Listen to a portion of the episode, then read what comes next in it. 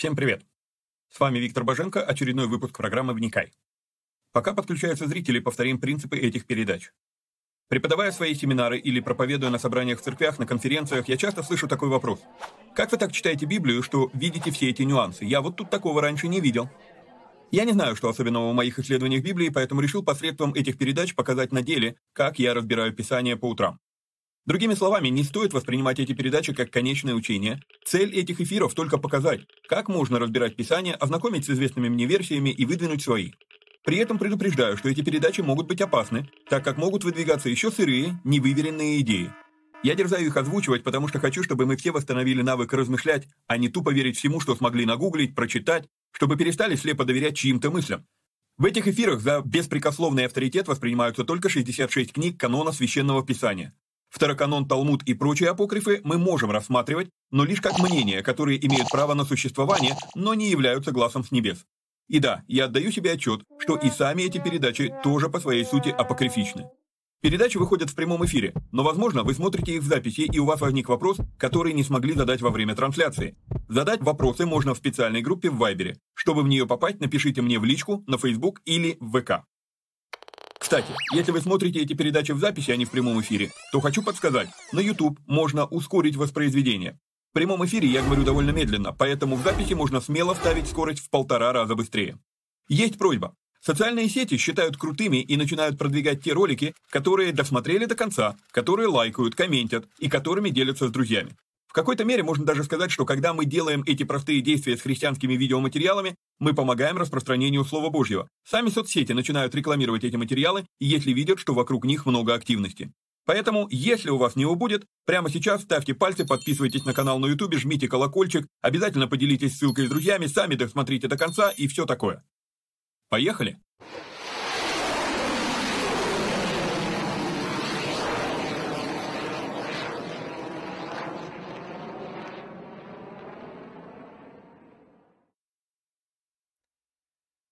Хорошо, привет всем отважным вникателям, мы с вами снова в черном эфире, но единственное, что, хотя я в прошлый раз пообещал, что мы перейдем в первую книгу царств, но я подумал, ну если я полностью приготовил материал по третьей главе, то может быть ее закончить, а уже потом, потому что каша такая получается в эфирах, и, наверное, вам тоже нелегко это все дело смотреть, поэтому я думаю, не будем торопиться с, первым книгой, с первой книгой царств, мы с вами продолжим, а, закончим, вернее, третью главу, а тогда уже будем а, возвращаться там к первой книге царств, хорошо? Вот, а, значит, напоминаю, что а, это чтение, оно у нас экспериментальное. В каком плане оно у нас экспериментальное? Когда мы с вами проходили а, первую главу «Бытия», то я предложил такой вариант чтения, что вот мы видим с вами 27 стих, «И сотворил Бог человека по образу своему, по образу Божию сотворил его, и вдруг мужчину и женщину сотворил их». То есть, так его или их? И я предполагаю, что в 27 стихе у нас сокрыто вся вторая глава. То есть вот так вот мы его как бы разделяем, этот стих, и э, вставляем сейчас вот сюда вот вторую главу. Единственное, что с четвертого стиха, да, потому что первые три стиха описывают нам последний день сотворения, это день э, субботний, мы его будем разбирать уже позже, вот. Но мы читаем с вами вторую главу, в серединке 27 стиха. И когда мы дошли до конца второй главы, я предложил вернуться в первую главу и дочитать до конца, и благословил их Бог и сказал им, Бог, плодитесь и размножайтесь, и наполняйте землю, и так далее, и так далее. Но потом, когда я стал готовиться к разбору третьей главы, я вдруг увидел, что на самом деле, наверное, будет логичнее третью главу тоже сюда поставить. А, то есть мы читаем с вами до 27 стиха мужчину, ну, вернее, человека по образу своему, по образу Божию сотворил его. Теперь мы с вами читаем полностью всю вторую главу, события третьей главы, и только потом мы вернемся к этой фразе «мужчину и женщину благословил их, и благословил их Бог, и сказал им Бог, плодитесь и размножайтесь». То есть я думаю, что это будет более логично. А почему я так думаю? По, по, по то, ну, несколько причин. Вот, а, во-первых, по-прежнему все-таки вот а, мужчина и женщина сотворил их, да, вот это вот разделение. А, вот. а с другой стороны, я увидел, что мы с вами говорили в, в прошлом черном эфире по третьей главе Бытия, а, мы успели с вами разобрать только один стих за целую передачу, но мы с вами говорили, что есть некое слово «арум» на иврите, а, которое, так, вот мышку, может быть, кто-то видит, если вы на большом экране смотрите, вот слово «наги», да, И слово «хитрее» — это одно и то же слово на иврите, это слово «арум». И когда я вижу, что это одно и то же слово, то оно действует как, как, как некий такой клей, который не позволяет мне э, ну, э, разорвать эти главы между собой. То есть здесь есть слово «арум», и здесь есть слово «арум». Люди были, Адам и Ева, «арум», и змей был «арум» среди э, зверей полевых. О чем речь? Нам надо здесь э, разобраться. Вот, и поэтому мы сегодня с вами будем читать третью главу, но перед этим, как обычно, у нас а, объявление, что на нашем канале а, на YouTube мы продолжаем разбор Ветхого Завета, там мы уже дошли до первой книги э, Царств, а, также мы там разбираем Новый Завет, мы сейчас в книге Деяний, вот, ссылка, она будет прикреплена под этим видео в первом комментарии или в описании, в зависимости от платформы. Вот, эти передачи, вот эти передачи в видео, виде аудиоподкастов можно также найти на множестве платформ. И а, все платформы с прямыми ссылками на подкаст перечислены на сайте MAV. Ссылку вот вы можете сейчас увидеть вот здесь, но эта же ссылка тоже будет прикреплена в описании или в первом комментарии в закрепленном. Вот. А, напомню, что в связи с этим мы ищем а, добровольцев, помощников, кто помог бы сделать нам аудио-джингл для подкастов, чтобы он был коротенький, там, я не знаю, 10-15 секунд, ну, как радиозаставка. Вот. А, и, а, возможно, кто-то смог бы нам помочь переделать видеозаставку к, к этим передачам, потому что она, ну, изжила себя. Две с половиной минуты было актуально для прямых эфиров, пока люди подключались. Сейчас мы все делаем в записи, ну, из-за того, что интернет у нас не тянет прямых эфиров. Вот, а, поэтому, как бы, ну, наверное, в такой длинной заставке нет смысла. Поэтому, вот, ну, короче, вот так. По-прежнему мы ищем помощников, кто мог бы нам помочь с а, обновлением, созданием нового сайта и сопровождением приложением его, сайт на платформе Joomla. Если вы можете, то, пожалуйста, выходите на связь. Как выйти на связь? На связь вы выходите через вот этот вот телеграм-канал. Вы заходите на телеграм-канал, подписываетесь на него и пишете «хочу помочь вот с этим», да, и мы с вами там уже э, перейдем в личную переписку и пообщаемся. Вот. А, напомню также, что из любой передачи можно сделать коротыш, да, а, ну, я коротышами называю то, что на Инстаграме называется Инстаграм Stories, то есть минута-полторы, какой-то кусочек, который вот вам прям, вау, классно сформулировано что-то там, вот вам это понравилось, вы мне пишете, вот такая-то передача, такая-то минута, все, я сделаю из этого коротыш, выложу на, на, ну, на всех этих социальных сетях, но единственное коротыши мы будем выкладывать, когда мы запустим уже веб-сайт, вот, потому что они будут якорями для веб-сайта. А, что еще? Ну и напомню, что нужно было бы хорошо, полезно поддержать наши усилия по выпуску этих материалов, поддержать материально. А, перевод можно сделать вот на вот этот вот, вот на вот этот вот номер телефона. Вот, а, спасибо тем, кто это уже делает. Огромное спасибо, поддержка ваша чувствительна, и она помогает. Что еще хотелось бы сказать, прежде чем мы все-таки вернемся в третью главу? А, я хочу добавить пару осознаний, которые я получил уже после того, как мы начали разбор а, «Бытие», ну, второй разбор, как я вам уже говорил, первая версия разбора погибла на Ютубе, вот, а, поэтому, а, как бы, вот уже после того я некоторые вещи увидел, и мне хотелось бы их вам озвучить. Они ничего не переворачивают, они лишь являются дополнительными поводами а, или доводами, будет правильно сказать, в пользу того, о чем я говорил раньше. Во-первых, мне тут написали, что э, в некоторых ранних манускриптах нет первой главы книги «Бытие», и поэтому у некоторых богословов появилась теория, что первая глава была дописана позже. Повторюсь, э, меня не интересуют ранние манускрипты. Я не доверяю ранним манускриптам. Я скептически к ним отношусь, потому что чем раньше манускрипт, тем больше он мог пострадать. Вот. Его датирование нисколько не говорит о его достоверности. Отдельная большая тема, почему все вот эти вот методы датирования, а, кто знает физику и кто знает природу как таковую, тот просто ржет в голос от этих методов датирования, которые существуют у якобы ученых.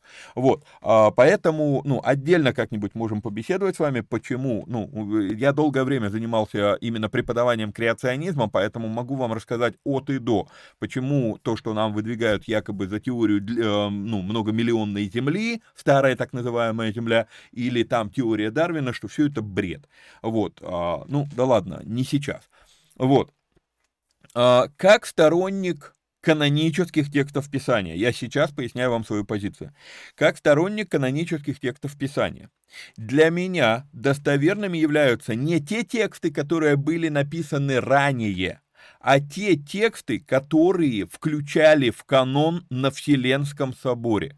Вот когда и, в то, и те тексты, и в том виде. Вот когда на Вселенском соборе был утвержден канон, вот в этом виде меня интересуют тексты. То есть отцы церкви в IV веке, IV век это не 20 не 21 век, как сегодня, IV век намного ближе к событиям, чем мы сегодня живем, к событиям, которые Библия описывает в Новом Завете, да, вот, то есть IV век намного ближе к этому моменту, и поэтому вот те тексты, которые они посчитали достоверными, и в том виде, в котором они их включили в канон, вот эти тексты я и считаю достоверными. А то, что там нашли тексты 60-го года, классно, круто, но, сори, не этот текст был в, включен в канон.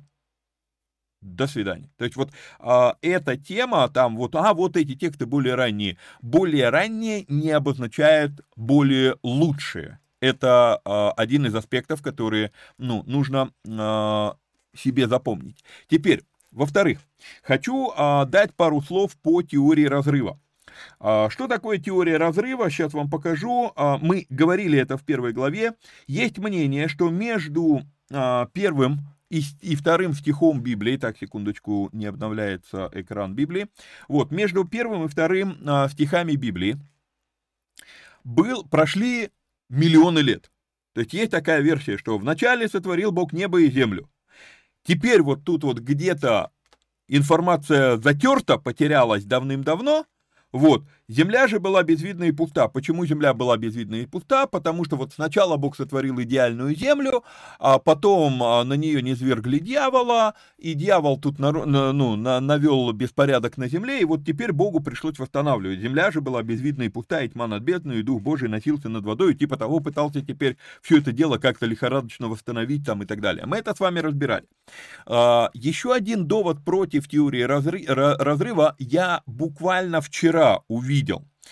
А, покажу вам, как выглядит, а, как выглядит Библия в оригинале. Напомню вам об этом. Да, вот он этот текст. Берешит бара Элагим, эд хашамаем, вед хаарец.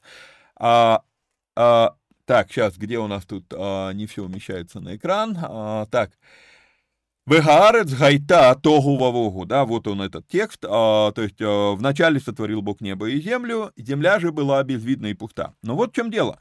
Как видите, как видите, я сейчас попытаюсь э, секундочку поправить, потому что это не очень получилось наглядно.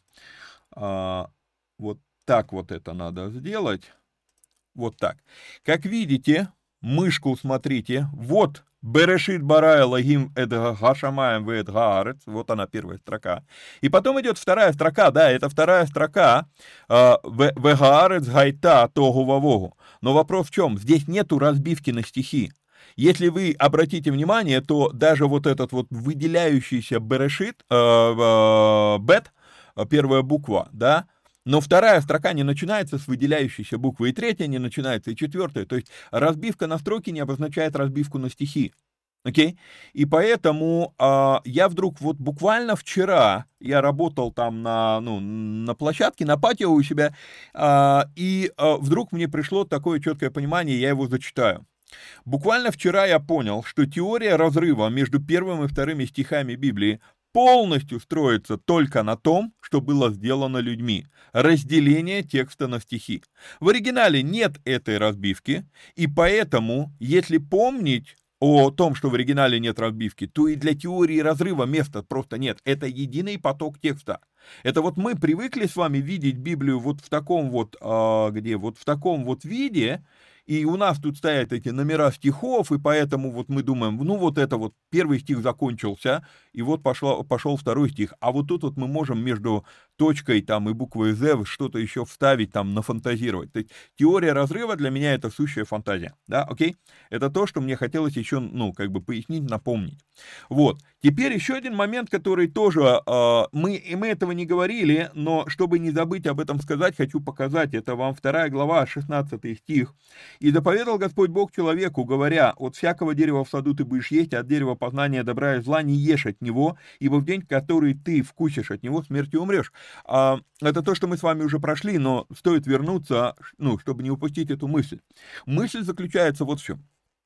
Что я хочу, чтобы вы обратили внимание, что заповедь «не ешь от всего дерева», заповедь, была дана до грехопадения. То есть закон, повеление Бог дает тому, на ком нет греха. Я хочу, чтобы вы это увидели. Потому что э, из-за того, что мы не до конца внимательно читаем послание Павла, где Павел разбирается с темой благодать или закон, мы думаем, что, э, что ну, вот закон был, закон показал нам, что такое грех, да, и поэтому мы теперь, э, ну вот, пришел Иисус, и Он отменил закон и дал благодать. Ничего подобного. Я очень часто задаю этот вопрос на, семина, на семинарах людям.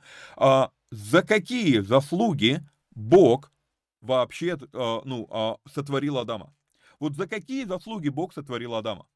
Если вы подумаете, то вы поймете, не было никаких заслуг. То есть Бог сотворил Адама по благодати. И так как Адам безгрешен, Бог дает ему закон, от чего есть, от чего не есть. А, зачитаю это дело. А, то есть Адаму еще не надо было искупать что-либо делами. И здесь важно это понимать. Заповеди всегда даются после приятия, а не для приятия. Заповеди, послушание – это наша задача, когда мы в Боге, а не чтобы Он нас принял и мы стали в Боге. Итак, самая первая заповедь по факту была «есть и не есть». Что можно есть, чего нельзя есть.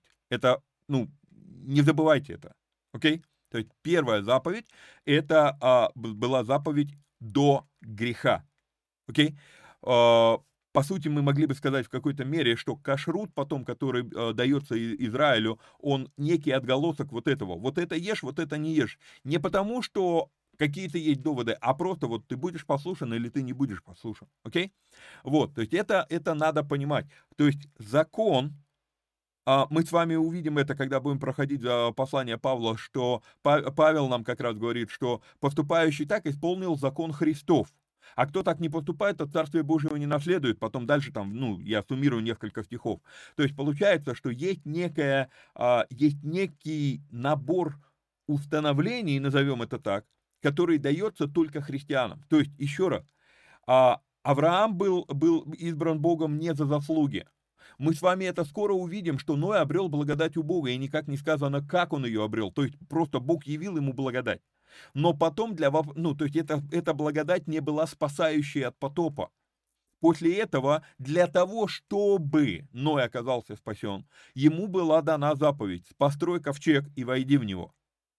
И когда он исполнил то, что ему было сказано, он спасся от потопа. То есть это, это, это куча таких прообразов. Мы это видим у Авраама, мы это видим с вами по из, из, из, э, выводу Израиля из Египта и так далее. То есть Бог выводит нас или создает в данном случае Адама по благодати, но когда он нас принял, или как это написано в книге Исход, я принес вас как орлица на крыльях своих к себе, вот, то есть когда он нас принес к себе, после этого он дает нам правила поведения в его присутствии. Вот это вот, я, я вдруг увидел, что вот здесь вот то же самое, то есть заповедь, первая заповедь, первый закон был дан Аврааму, когда Авраам еще не согрешил. То есть закон никогда не избавляет нас от греха, наоборот, закон дается безгрешным. Окей? Okay? кому грехи прощены, как вот в Новом Завете. То есть это надо понимать. И я сейчас не про закон Моисеев. Вспоминайте, что мы с вами говорили при разборе э, согласования Евангелий, и еще будем об этом с вами говорить много, когда будем говорить про Павла. Окей, ну а теперь, собственно, мы можем с вами вернуться в третью главу, и как я вам сказал, с первым стихом мы тоже еще не закончили. У меня по-прежнему здесь огромные простыни, поэтому сегодня я буду нагло, беспощадно читать с экрана шпаргалку. Вот. А поясню, почему я а, какие-то критические тексты я прямо читаю, а не просто говорю вам в камеру. А, потому что в связи с моей а, манерой мышления, в связи с моей манерой подачи, я говорю какие-то вещи зачастую конфликтно. И поэтому, когда я пишу сценарий для передачи, я выверяю текст так, чтобы, чтобы сказать, а, скажем так, максимально понятно и минимально вредно. Окей? Вот. И поэтому, когда вот текст, он чувствительный, он щекотливый, я лучше прочту, и вы там, я не знаю, большинство все равно, наверное, просто слушаете как радио эти передачи, поэтому вам не важно, что я не смотрю в камеру, вот. Но я лучше прочту выверенные формулировки, чем наговорю чего-то, что потом думаю, эй, зачем я это сказал, и там приходится перезаписывать передачу.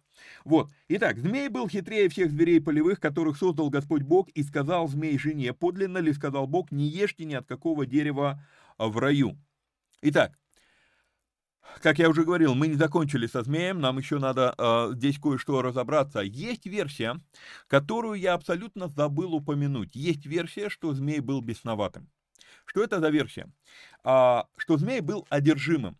То есть, и вот тут вот мы опять сталкиваемся, я в прошлой передаче вам показывал, говорил о том, что а, у переводчиков всегда есть проблема, потому что языковая матрица одного языка никогда не, совпадает с языковой матрицей другого языка.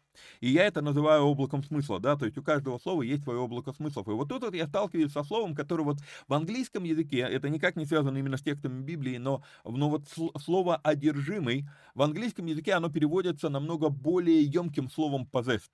Окей? Okay?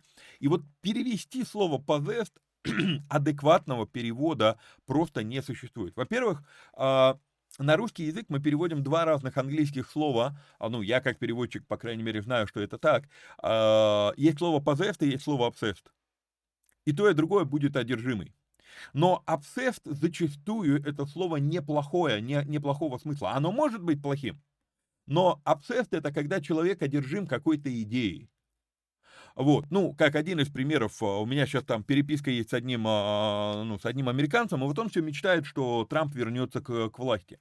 И вы знаете, ну, один раз он это сказал, второй раз он это сказал, третий раз он это сказал, но когда я стал наблюдать, что в каждом абсолютно тексте, который он мне присылает, Трамп, Трамп, Трамп, Трамп, Трамп, Трамп, Трамп, я понял, что он одержим этим этой идеей. Может быть, это и неплохо, но понимаете, это вот это вот obsessed но мы бы это перевели одержим. И для нас слово одержим, оно однозначно негативное. Так вот, а, это слово, теперь про слово possessed, а, это слово показывает, что объект становится как бы костюмом для другой личности. То есть это когда внутри человека, в принципе, вообще другая, другая вдруг, я не знаю, природа, личность и так далее. Вот это вот английское слово possessed, а, и опять же, оно не априори негативно, мы еще поговорим об этом. Вот. Но вот это вот, мы это переводим одержим. А, на мой взгляд, при таком переводе теряется полнота смысла слова possessed. А, это, это как карточная ку... Ой, карточная, как перчаточная кукла Бибабо. Что такое бибабо? Я думаю, вы видели, а, такие куклы есть. А, в детских служениях они используются на три пальца, на, на, на, ну, как перчатка, одевается на руку. Г, это, указательный палец это голова, а какой он там у нас? А, короче, самые длинные и большой пальцы, вылетело из головы, глянь, что. Вот, а, э, э, это руки, да, это вот перчаточная такая кукла, она называется бибабо. Так вот это, вот, вот, вот нечто подобное, это, а, а, это слово possessed или одержим.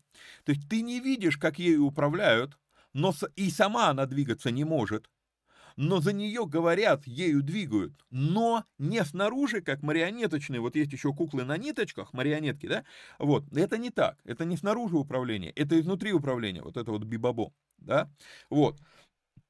И есть мнение, есть мнение, что змей, он был одержим, он был одержим, что сатана вошел в него, вот, а, и а, сатан, ну, в зависимости от того, я уже говорил вам, в зависимости от того, на каком языке вы а, употребляете это имя, на иврите это сатан, на, а, на арамейском это сатана, и поэтому я как бы, я часто говорю сатан.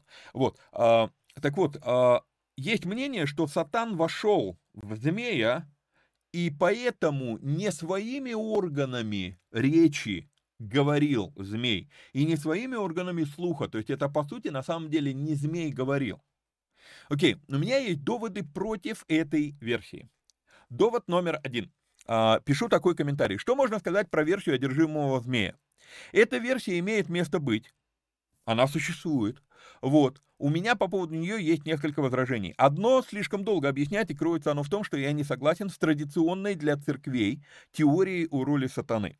Кратко могу сказать, что известная сегодня теория строится на отторжении Ветхого Завета, принимает в расчет исключительно лишь пару реплик Иисуса и не учитывает слов Павла о сатане и моментов, которые мы видим про него в Ветхом Завете. Вот. А так как я исследую Библию целиком, а не кусочничаю, то для меня эта теория несостоятельна. Это первое возражение. Совсем кратко я его озвучил, не, не, не вдаваясь в подробности. У меня сейчас э, зреет мысль, может быть, сделать надо вообще отдельную передачу, а, где рассказать вот об этом. То есть это уже будет не столько вникать, сколько объяснить, почему я не согласен с классической теорией про сатана. Вот. А, второе возражение. Там, где в Библии есть примеры одержимости, там всегда четко показано в тексте, что это воздействие какого-либо духа. Okay? Это второе возражение. Вот. И третье возражение – это книга Иова. В книге Иова никто не прячет за какие-то там события, то есть Библия сначала показывает, что это, кстати, сейчас, секундочку, это книга Иова, и это третья книга Царств, 22 глава. То есть вот два места, где мы видим, что когда это воздействие какого-то духа, то Библия это рассказывает. Поэтому, а здесь ничего не рассказано, здесь просто сказано про змея. И да, я знаю, что в книге Откровения потом тоже сказано, упомянут вроде как змей древний и так далее, но дело в том, что, ну, дойдем до книги Откровения, там, там надо разбираться, то есть я, я сильно сомневаюсь, что это перекликается с а, Бытие 3.1. Вот. Кстати говоря, в русском языке, в английском меньше, но э, слово «одержимый» всегда у нас почему-то имеет негативный смысл. Но ведь когда сошел на Петра Дух от Господа, и он что-то сказал, это тоже определенная степень либо бибабо, либо, э, либо марионетка. Но скорее всего, все-таки Бибабо, потому что внутри дух а, уже мы принимаем в Новом Завете, да? Вот. Или когда на Самсона сошел дух от Господа, и он порвал льва. Явно своими силами это невозможно. Это Бибабо, скорее всего. А почему говорю, что это невозможно? Кто-то скажет, ну вот, мол, Самсон был невероятно сильным. Каким бы сильным он ни был, я сейчас не про то, что ты берешь две челюсти там а, льва и разрываешь руками а, вот на это сил, может быть, у Самсона и хватило. Но дело в том, что для того, чтобы вот так вот порвать челюсти такому огромному животному, как лев, я видел настоящих львов, я видел их в диких условиях. То есть мы ездили на сафари, но единственное, говорят, что в Израиле львы были размером, может быть, меньше, чем а, в Африке, да, но, но я видел вот это, это, это огромное животное. И когда ты видишь его лапу, ты понимаешь, что Самсон сам по себе порвать льва не мог, потому что пока ты даже, пусть ты взял голову под мышку и ты разрываешь челюсти, у него еще четыре лапы и хвост есть. Понимаете, то есть здесь как бы, э, ну, я, ну, мне трудно себе представить возможность этого. Вот. А, так, что еще у меня тут написано? Так что не всегда это негативный смысл. И дай нам Бог быть одержимыми Духом Божьим. Почему я это говорю? А говорю я это на, а, на примере книги чисел, 11 глава, 29 стих. А, так, что-то у нас опять не обновляется экран. Вот. А, помните, да, когда сошел Дух Господень на 70 старейшин, которых Моисей поднял на гору с собой, вот, но двое из них пророчествовали в стане. То есть, а, вспомните, да, то есть на них почил Дух, и они пророчествовали в стане. То есть здесь больше, скорее, как бы не бибабо, а марионетка, но вот это вот, ну, все равно вот это вот одержимость, да, то есть вот это вот, когда ты вот, ну, понимаете, вот это слово possessed, оно вот все-таки на русском это, априори негативный смысл. Вот, вот меня это иногда удивляет в русском языке, что у нас есть слова, которые априори негативны, да, вот. А здесь как бы вот это вот управляемый, одержимый, но в хорошем смысле слова, да, вот. И, и Моисей говорит, ты что, ревнуешь за меня? О, если бы все в народе Господнем были пророками, когда бы Господь послал Духа Своего на них. То есть вот а у меня эти места Писания, они все-таки перекликаются. Вот, возвращаемся в Бытие, а, третья глава, первый стих. Вот теперь мы с первым стихом, наверное, до конца разобрали. «Змей был хитрее всех зверей полевых, которых создал Господь Бог, и сказал змей жене, Подлинно ли, сказал Бог, не ешьте ни от какого дерева в раю. Я хочу, чтобы вы обратили внимание, что здесь, и правильно сделано, в русском переводе стоит знак вопроса. То есть а, мы еще вернемся к этому после того, как рассмотрим ответ Евы, но я хочу, чтобы вы обратили внимание. Змей задает вопрос. И мы с вами говорили про вот это слово арум, про слово а, открытый, да, хитрый или открытый. А, мы сейчас к этой мысли все, ну, оно все соберется в кучку. Вот. И сказала жена змею, плоды с дерев мы можем есть, только плодов дерева, которое среди рая, сказал Бог, не ешьте их и не прикасайтесь к ним, чтобы вам не умереть. А, и по третьему стиху я пишу в, коммен, в комментарии первая же фраза. Она соврала. И, скорее всего, она знала, что она соврала. Бог сказал не есть, но Бог не говорил не прикасаться к этому дереву. И все раввины, которых я ну, слушал, читал, а, когда они разбирают книгу «Бытие», они всегда подчеркивают этот нюанс, что Ева, ну, они говорят, вот, мол, ну, это, это еще не грех, но она вот а, дополнила к Слову Божьему. Вы меня извините, дополнить к Слову Божьему – это и есть грех еще сейчас поговорим об этом. Вот. А, но, но, но конкретно, по сути, по сути дела, она наврала. Вот. И мы, и я дальше пишу, просто буду читать комментарии, и мы все полноценные последователи Адама и Евы, потому что мы не хотим видеть, что Ева согрешила еще до того, как вкусила от дерева познания, еще до того, как якобы змей уболтал ее попробовать. Дело не в змее, и дерево не столько что-либо с ней сделало, дерево послужило лишь индикатором, проявителем того, что в ней уже было. А, кто из вас постарше или если вы... Сейчас а, стало модно опять пленочное фото. И если вы занимаетесь пленочным фото, то вы знаете, что пленочное фото ты пленку должен проявить. Сначала пленку проявляли, потом фото проявляли, сами фотографии. И получается, что вот, вот у тебя ты берешь фоторулон, да, и если ты его вот так вот вытянешь на, на сон, ну, на, на, на свету, ты ничего не увидишь на нем. Ну, ты его запоришь, конечно, при этом, да, то есть засветишь, так, ну, есть такой термин, засветил пленку, да, вот. Ты его засветишь, но ты не увидишь на нем ничего. Хотя ты уже вынул из фотоаппарата, хотя ты отфотографировал. Что, должно, что надо сделать? Надо засунуть пленку в проявитель, а потом, ну, там еще был фиксатор. Ну вот, и вот тут вот некая такая параллель. Проявитель, э, дерево послужило проявителем того, что есть в человеке. Но так ли это плохо, мы еще поговорим с вами сейчас об этом. Итак, э, дерево послужило лишь индикатором того, что в ней уже было. Вот поэтому я больше склонен думать, что дело здесь в Ецерара, а не в сатане. Итак, дерево, дело не в дереве, дело в изначальном вранье. Когда змей сказал «нет», она поняла, что змей что-то знает. Еще один такой нюанс, да? Поэтому, наверное, ему стоит верить. При этом такая версия никак не противоречит идее, что у нее все это был диалог в голове. Она видит, что змей касается плодов, она видит, что он не умирает. Они-то уже накрутили себе, что и прикасаться нельзя и так далее. Кстати, змею не было запрещено есть плодов этого дерева. Только человеку это было запрещено. Может быть, она видела, что змей ест эти плоды. И она начинает крутить в голове. Так, стоп.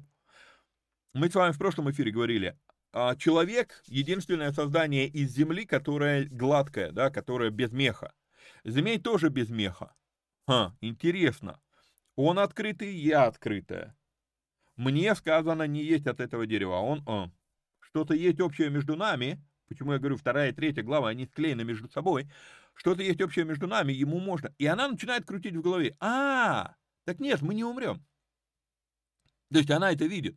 Возможно. Это просто как версия, которую, ну, я больше склонен к такой версии, думаю. Так вот, а, она видит, что змей касается плодов, она видит, что он не умирает, а они уже накрутили себе, что даже и касаться нельзя, и пошло-поехало. Не отсюда ли после идут запреты добавлять или убавлять что-либо из Слова Божьего? Бог сказал, просто не ешь.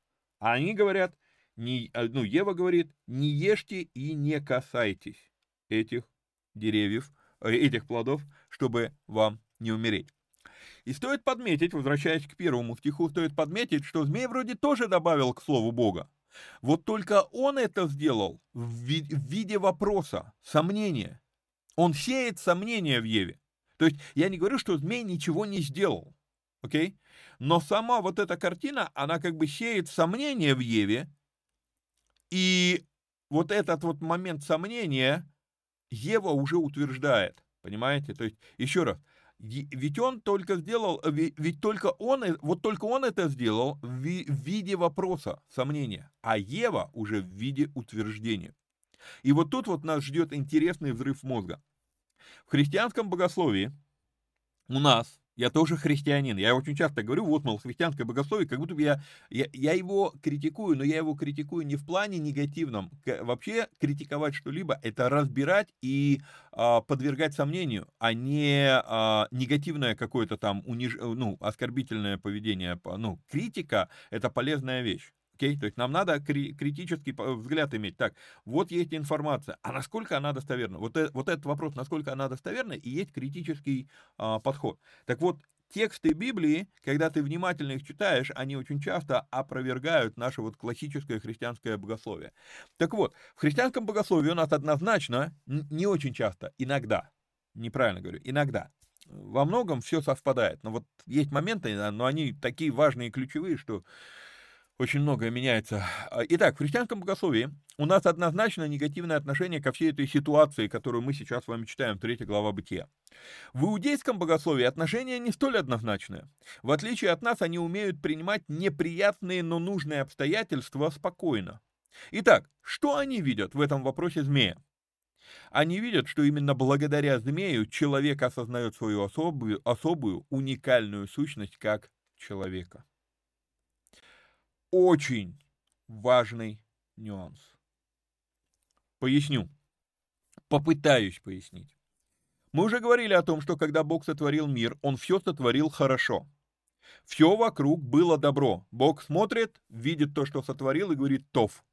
Хорошо, хорошо. И я вам говорил, что «тов» и, и «добро» и «хорошо», оно очень часто, ну, это взаимозаменяемые слова, в, ну, потому что на иврите это одно слово «тов». Окей? Okay? Вот, то есть познание, э, познание добра и зла, познание того, что есть хорошо, что есть зло, а, что есть плохо, да? Так вот, момент вот в чем. Когда все вокруг Адама было сотворено хорошо, у него нет выбора. Если у него нет выбора, то он не человек, он такое же животное. У животных нет выбора, они ведут себя по рефлексам, которые в них заложены, по инстинктам. Человек имеет свободу выбора. И свобода выбора является фундаментальным от, от, от, отличием человека от всего тварного мира. И поэтому получается, вот наличие этой свободы выбора при отсутствии выбора как такового, ну, это нелепо, понимаете? Например, когда я говорю, выбери телефон, а, в смысле выбери телефон, а, а какой есть еще вариант? А когда я говорю, выбери телефон или ручка, э, расческа, и вот тут вот теперь есть выбор. Понимаете?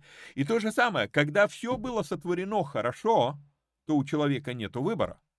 То есть он просто, и заметьте, Бог не спрашивал человека, хочет ли человек быть помещенным в саду Эдемском, в мире, который Бог сотворил Тов, Тов Меот. Хорошо, ведь мама, еще дойдем до этого стиха. Вот, то есть у, у, Бог не спрашивал человека об этом. Но Бог, он помещает человека в этот сад, где все хорошо, а человек, вот чтобы человек стал человеком, он должен проявить свою, ну, свою свободу выбора. Как? И змей, задавая этот вопрос, а подлинно ли, сказал Бог, он, вот именно факт сомнения делает человека человеком. А, окей, Бог сказал вот так, а вдруг вот так. И вот здесь у тебя выбор. И мы сейчас еще про этот выбор будем очень много говорить.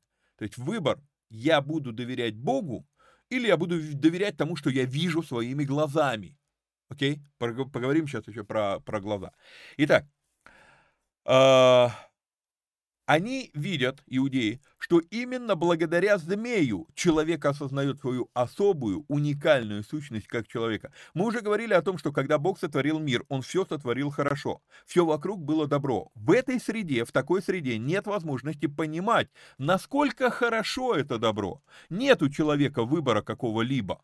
Okay? Для выбора нужно существование альтернативы. Я вам говорил, да, телефон или расческа. Вот. А, должна быть какая-то альтернатива. И змей в данном случае задает Еве вопрос, который впервые ставит ее перед альтернативой. Именно в этот момент она впервые оказывается перед выбором слушать Бога или додумывать самой. То есть осознает себя как человека, как создание, наделенное свободой выбора. Создание, хотя тоже и из земли, как звери полевые, но отличающееся от них наличием воли. Когда мы с вами уйдем чуть дальше, там 5-6 главы, мы будем с вами разбирать устройство души, и там я покажу, вот эта воля, она является ключевым вообще рычагом в человеке. Ключевой рычаг – это воля. Окей, идем дальше. Поэтому то, что мы, христиане, воспринимаем как однозначно негативное явление, иудеи воспринимают как неприятное, но необходимое явление. Мы могли в какой-то мере сказать, что именно с этого момента человек действительно становится человеком. Не с того момента, когда человек врет, будьте внимательны вот здесь, не с того момента, когда Ева соврала, а с того, как он оказывается перед выбором, пойти по слову Бога или добавить что-то свое. И здесь мы должны разобраться еще с природой лжи, и для этого нужно прочитать следующий отрывок. Итак, «И сказала Ева змею, плоды с дерев мы можем есть, только плодов дерева, которое среди рая, сказал Бог, не ешьте их, и не прикасайтесь к ним, чтобы вам не умереть. И сказал змей жене, нет, не умрете, но знает Бог, что в день, в который вы вкусите их, откроются глаза ваши, и вы будете как боги, знающие добро и зло». А,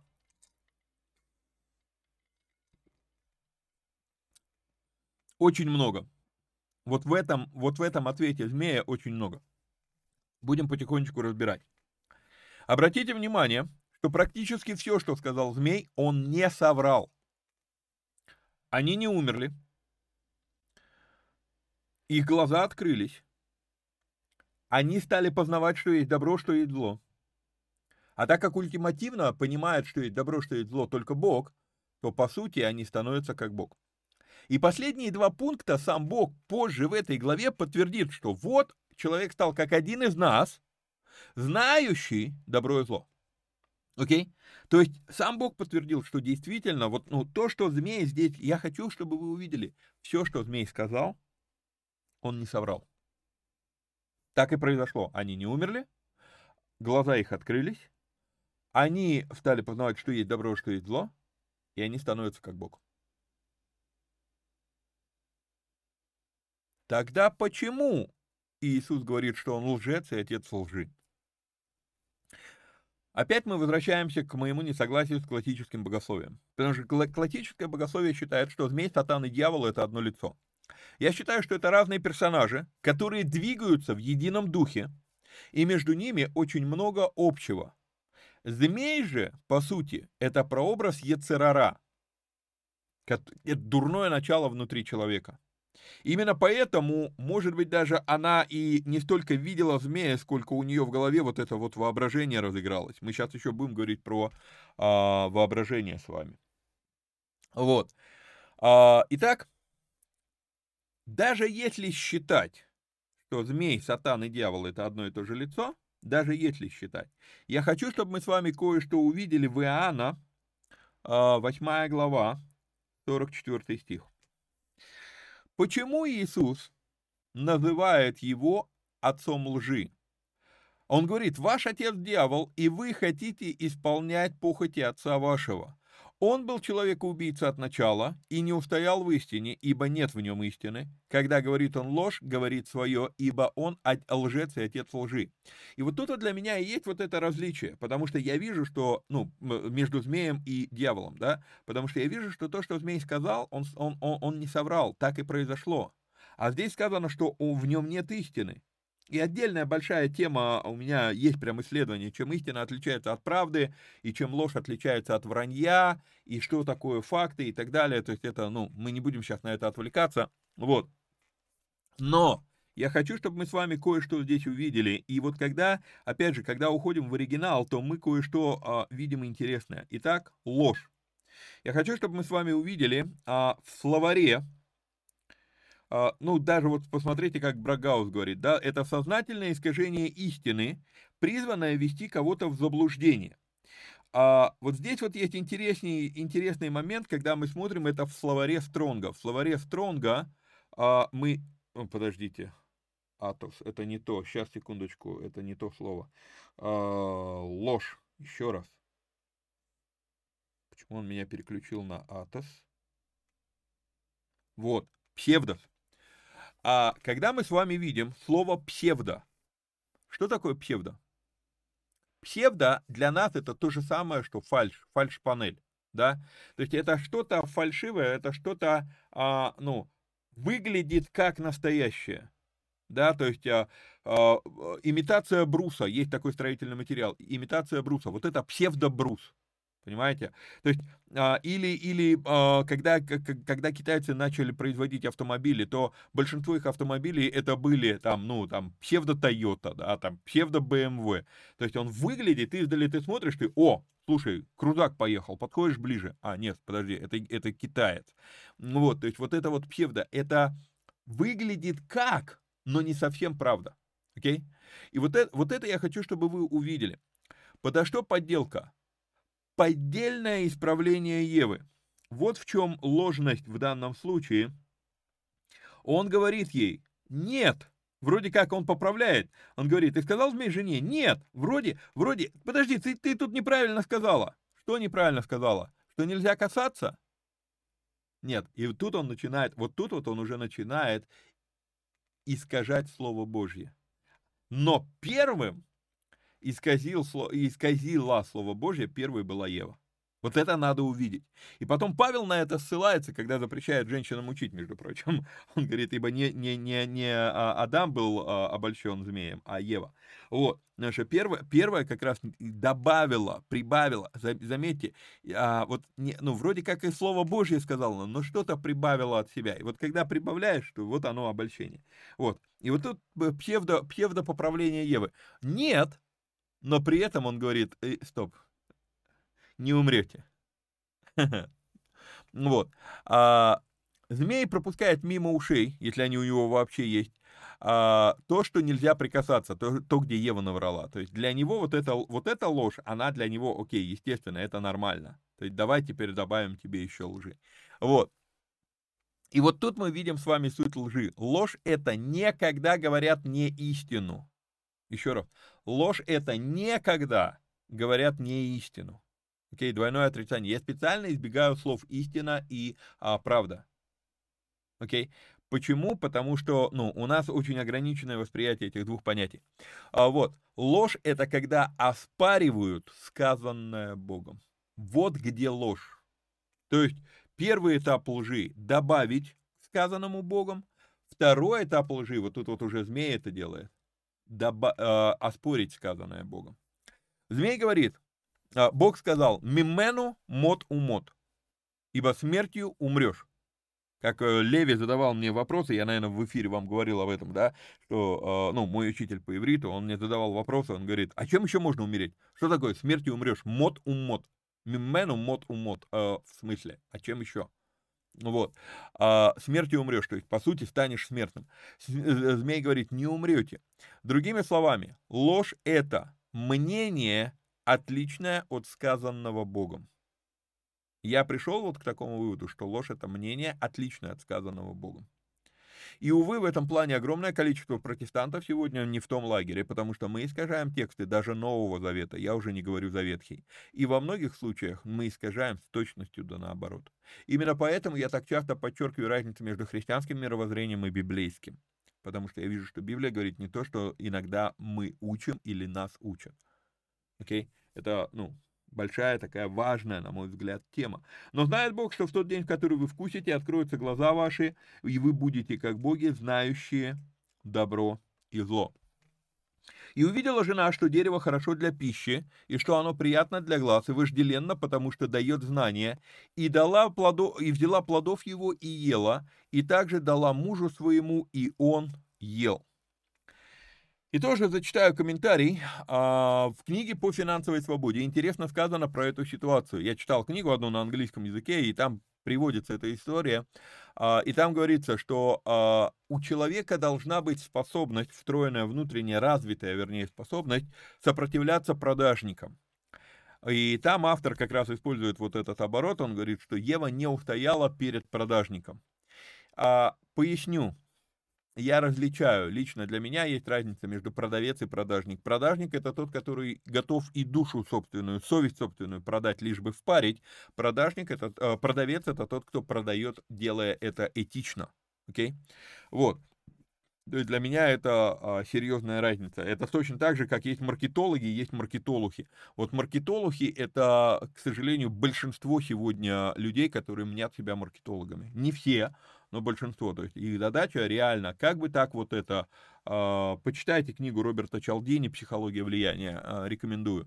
То есть он там как раз разбирает уловки маркетологов. Не все, но многие. Вот. Как они заставляют тебя покупать то, что, тебе, то, что не тебе выгодно купить, а им выгодно продать. Вот. Итак, богословы древности преподают, что именно вот с этого стиха растут ноги фантазии. Они противопоставляют фантазию и разум, где разум за человека – а фантазия – враг человека. Мысль про фантазию они выводят из вопроса, они сами задают себе вопрос, как можно увидеть, что дерево хорошо для пищи, не попробовав его.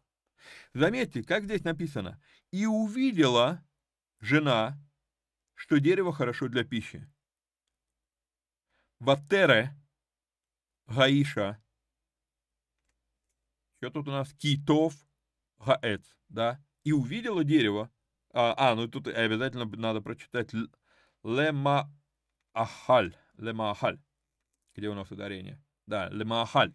Вот, а, то есть получается, а, реально, и увидела жена, вот дерево, а, вот хорошо дерево в пищу. Окей, ну переведено у нас правильно. И увидела жена, что дерево хорошо для пищи. То есть как можно увидеть, что оно хорошо для пищи, если ты его не пробовал?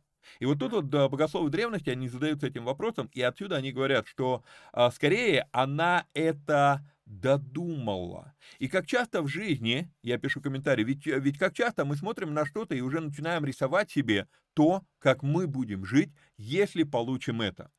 Увидели, что в спортлото джекпот 10 лямов и понеслась. Тачки, яхты, хаты, багамы. Ты купаешься в лучах солнца, загораешь на собственном пляже. И тут кондуктор тебя будет и просит оплатить за проезд. Вот. А, итак, она увидела реально или надумала себе, что дерево хорошо для пищи? Это тоже интересный вопрос. Дело в том, что я давно задумывался о том, как же так. Ведь сказано, что дерево вожделенно, потому что дает знание. Знание – это хорошо. Книга притч призывает нас э, стремиться к знаниям. Но почему тогда от этого дерева столько бед? И вот теперь я задаюсь вопросом. Может и не сказано, что дерево было хорошо для пищи, приятно для глаз и вожделенно, потому что дает знание. Может быть, она так увидела? У нас часто эта фраза звучит. Ну, я вижу вот так. То, как ты это видишь, и то, как есть на самом деле, это могут быть две большие разницы. И знаю, и поэтому сразу скажу, то, как я вижу тексты Библии, не значит, что это так. Я просто озвучиваю вам свои версии, свои как бы мысли, когда я читаю Библию, о чем я думаю. А, кому-то понравится, кому-то не понравится, ну, все, все свободны делать свои, свои собственные заключения. А вот, то есть я не говорю, что это, ну, правильно, ну, что вот так. Я, я вам четко говорю, я вижу это так. Но я отдаю себе отчет, что мое видение может быть неверным. И поэтому вот эта длинная заставка в начале эфира, она предупреждает, что осторожно, могут быть невыверенные версии, не согласованные. Потом, может быть, придется от них отказываться. От некоторых я с годами отказываюсь, от некоторых смотрю и все больше и больше убеждаюсь, что увидел правильно. Но это отдельно. Вот. А, так, так, так, так, так, так, так. Может и не сказано, что дерево хорошо для пищи, приятно для глаз и вожделенно, потому что дает знания. Ведь сказано, что это она так увидела. А кто сказал, что на самом деле оно так было? Что это не буйная фантазия. И как часто мы думаем, что иметь очень много денег это хорошо. А когда я разговариваю с очень богатыми людьми, то они не подтверждают этого. До некоторого рубежа рост доходов хорош, а после он начинает разрушать. Мы видим, мы рисуем себе, что это вожделенно и приятно для глаз и хорошо для жизни, но почему тогда доходы появляются а, так? Но почему, когда доходы появляются, так многие разрушают свои семьи, жизни, здоровье? Потому что фантазия и реальность не часто совпадают. Возвращаясь к мысли о том, что Ева не устояла перед продажником, в конце стиха мы видим, что она сама стала продажником, она смогла впарить плод Адаму. Написано, и дала также мужу своему, и он ел. И мы еще вернемся к этой теме. Пока же очень важно подчеркнуть, не сказано, вот смотрите, вот, она, вот он этот стих, я его выделил вам на экране. Не сказано, что она взяла плодов и ела, и открылись у нее глаза, и дала она также мужу своему, и он ел, и открылись у него глаза. Так не сказано. Ничего не изменилось в мироустройстве, когда ела она. Глаза открылись у них, но когда ел он. Вот это очень важный нюанс. Мы, мы, мы увидим роль этого нюанса позже, когда Павел будет писать о главенстве в семье. Отвечает за все муж, а жена под ним. И мы это видим, видим с вами и в Ветхом Завете, и в Новом Завете много таких мест, что спрос с мужа. И поэтому здесь она ела, ничего не изменилось. А вот когда она ему дала, и он ел, вот тогда открылись у них глаза. И открылись глаза у них обоих, и узнали они, что они наги. Опять это слово «арум». Вот оно здесь. Нет, подождите, где оно у нас? А, это слово «еда». Сейчас. Я его здесь видел. Вот оно, арумим. А, вот так. Эй, эй, румим. Эй, эй, румим. Вот. А, и шили смоковные листья и сделали себе опоясание. О чем здесь речь? Речь здесь о том, что а, с одной стороны, казалось бы, вот этот стих, он может поставить под сомнение э, версию о том, что Арум это не обнаженка, это не эротические какие-то фантазии, да, а это просто открытость. Но вот вопрос, ставит ли этот стих под сомнение эту версию. Если мы посмотрим использование этого слова дальше в Библии, то мы увидим вот этого слова «опоясание», вот этого слова, то мы увидим с вами, что слово «опоясание», оно используется только для военного опоясания. А военный пояс делался не такой, как вот у нас сегодня ремешок узенький, чтобы штаны не падали, да? Военный пояс, он делался очень широким, он закрывал собою живот. Он закрывал собою живот до гениталий и чуть ниже, чтобы защитить ту часть тела, которая здесь много жизненно важных, важных органов, а костей костного каркаса тут нет. И поэтому сделали себе опоясание, но это слово, это военный, ну, как, а, понятно, что здесь это еще не военный, но, но слово то же самое, то есть широкий пояс, не ремень, а пояс. Кстати, интересно, а как это перевел мой нелюбимый перевод? А, а, ну просто тогда они набрали себе фиговых, фиговых листьев и шили их вместе и стали носить как одежду. Ну, как обычно, в РСП не читайте РСП, это не, недостоверный перевод. Фантазия какая-то. А вот, просто в качестве подтверждения.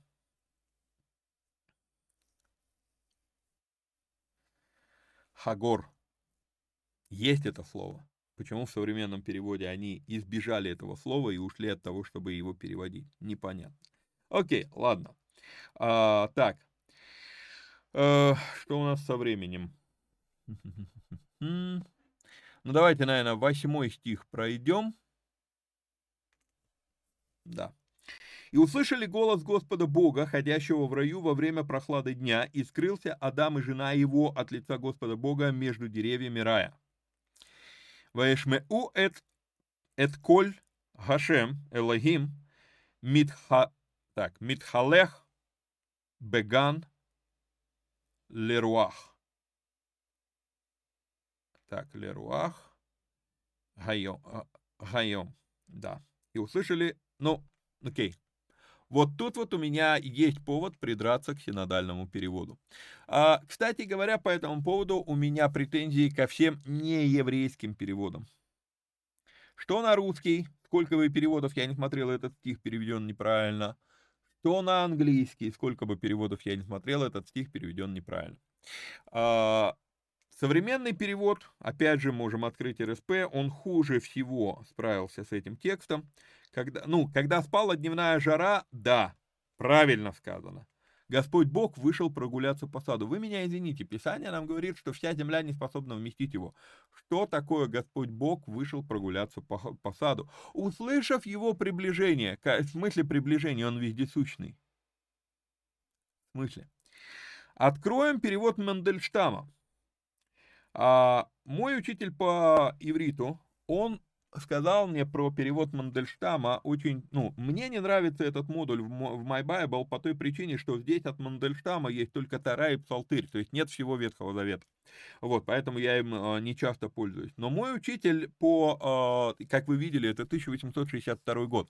Вот, э, мой учитель по ивриту, он обратил мое внимание на этот перевод, он сказал, Мандельштам это был человек, который жил при царском дворе в России, он, он еврей, он идеально знал и иврит, и русский, и его перевод, он является одним из наиболее близких к смыслу и корректных переводов. А, то есть, ну, гебраисты его очень уважают, этот перевод.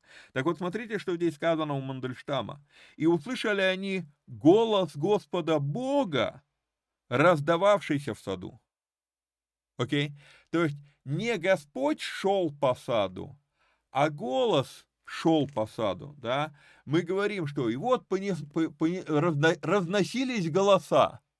Что они, они носились, в смысле, на ногах бегали или чего? Это образное высказывание, да, и вот то же самое. И услышали они го, го, голос Господа Бога, разносившийся в саду, к исходу дня, а не прохлада дня. По поводу прохлады, почему я придираюсь к этому? Потому что, так как мир был еще сотворен тов, тов меот, хорошо, хорошо весьма, то не могло быть вот этой изнуряющей жары, что, ой, солнце заходит, вечерок, прохлада, начинает. Ну, не могло этого быть. Поэтому здесь я, а, я все-таки вижу, что у Мандельштама правильно переведено. Вот. Единственное, что и у него последняя часть этого стиха переведена некорректно. Потому что когда мы с вами будем читать... Откуда нам читать? Вот с этого слова, так, а, Ваид, Ваид Хабе, Адам, потом дальше у нас идет Ваишто, Мипней, Ваишто Мипней Гашем Элогим, Бетох Эц Гаган. И вот это вот Бетох Эц Гаган – это очень интересный а, момент, который, а, ну, немногие обращают на это внимание. Даже Мандельштам не обратил на это внимание. В оригинале мы здесь видим, что слово «эц», слово «дерево», это не «эцим», это не множественное число, это «эц», это единственное число. И поэтому получается, что «и скрылся Адам и жена его от лица Господа Бога среди дерева рая» какого-то дерева. Моя версия, моя версия, что, по сути дела, голос прозвучал, как только они сшили себе одежды. А голос прозвучал, а шили себе одежды, ну, это тоже не было длительным процессом.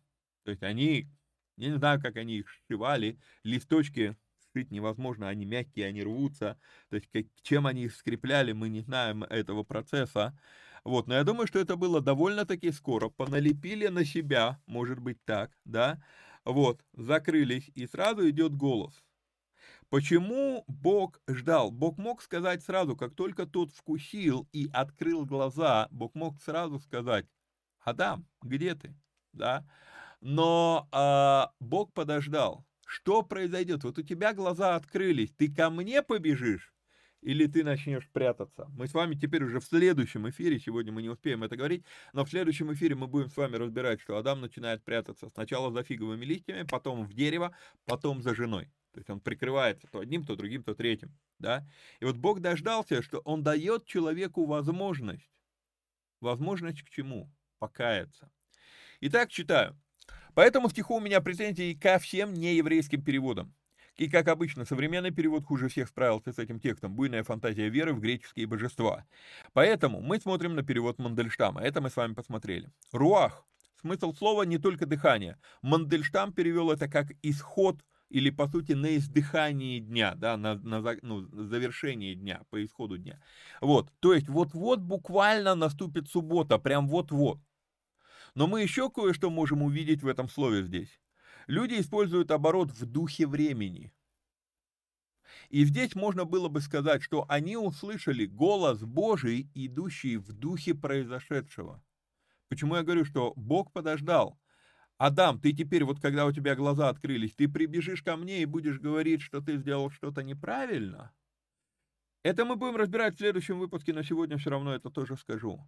Меня не перестает удивлять, как даже в Ветхом Завете Бог легко прощает грехи, когда человек кается. Покаяние – это невероятной силы процесс.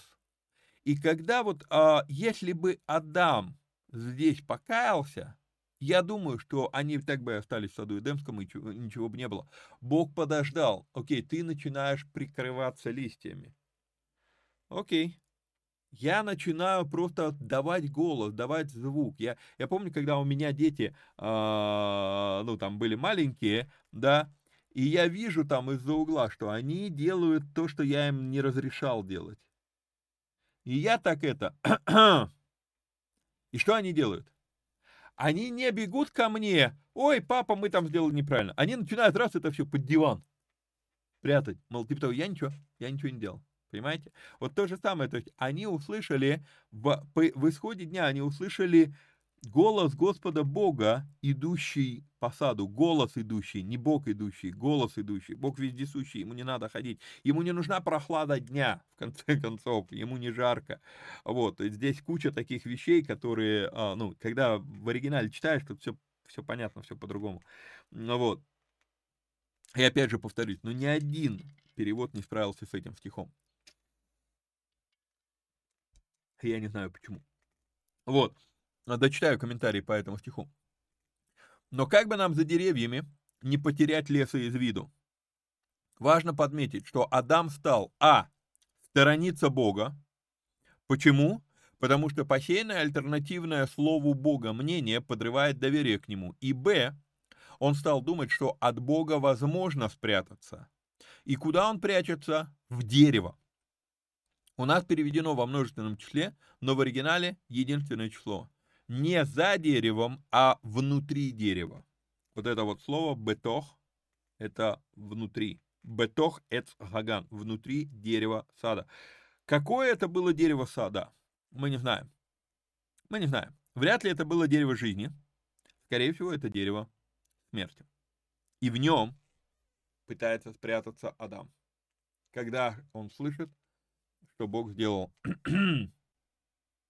просто я здесь. Тебе сюда бежать. Да, я вижу, что ты натворил, но тебе сюда бежать. Окей? На этом мы сегодня с вами закончим. А, мы не успели, естественно, закончить третью главу в этом эфире, поэтому будет еще эфир по третьей главе.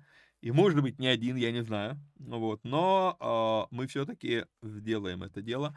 А, в версии, в версии Вникай 2.0 я решил все-таки отказаться от а, своей затеи давать а, главами, да, то есть вот, вот надо разобрать главу за один эфир. Когда ты разбираешь главу за один эфир, ты очень многое пропускаешь, то есть просто нету времени, некоторые главы огромные. Я себе представил, что будет со 118-м псалмом за один, ты за один час ее просто даже прочитать этот псалом, наверное, не успеешь. Я не засекал, сколько времени я его читаю, но вот, а, а уж тем более разобрать. Поэтому я в, в версии вникая 2.0 я отказался от затеи с а, тем, что мы проходим главу за один час, за один эфир. Мы будем разбирать, сколько эфиров понадобится на эту главу, мне не важно. Нам надо разобрать его от и до. Хорошо, Значит, напоминаю, что надо подписаться, лайкнуть, прокомментировать, поделиться ссылкой, ну и а, желательно еще поддержать эти эфиры материально. Вот, а, до следующей встречи, вникайте, всех вам благ и благословений. Пока-пока.